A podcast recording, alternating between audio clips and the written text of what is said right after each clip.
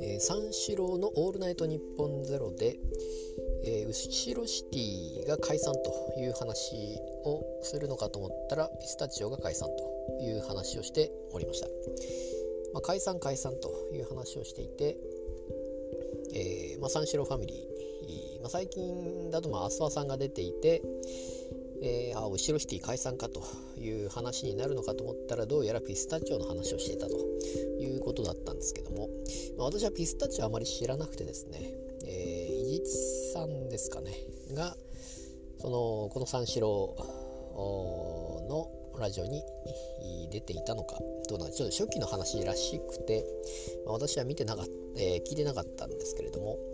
一応まあ三四郎ファミリーというような話をしていったような気がしましたが、えー、まあ最近だとどう考えてもアスワさんかなと思ったんですけれども後ろシティも解散と。あピスタチオはまだ解散してないんですかね。解散予定ということですけども、えー、後ろシティは解散と。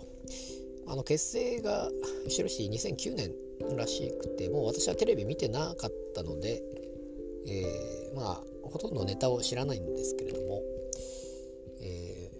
まあでも、キングオブコントで結構決勝まで行っているということで、コント師ということらしいんですけども、えー、まあこのラジオでもそのアスワさんが出ていて、えー、まあネタを作ってるのはアスワさんかと思ったということですけど、実際は、えー、もう一方の方が作っていたということで、え、まあ新潟出身でしたかね、確か。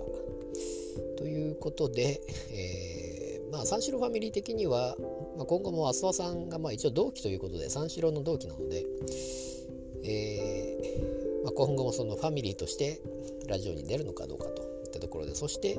ピスタチオの伊地さんはあ復活出るのかどうかといったところかなと思っております。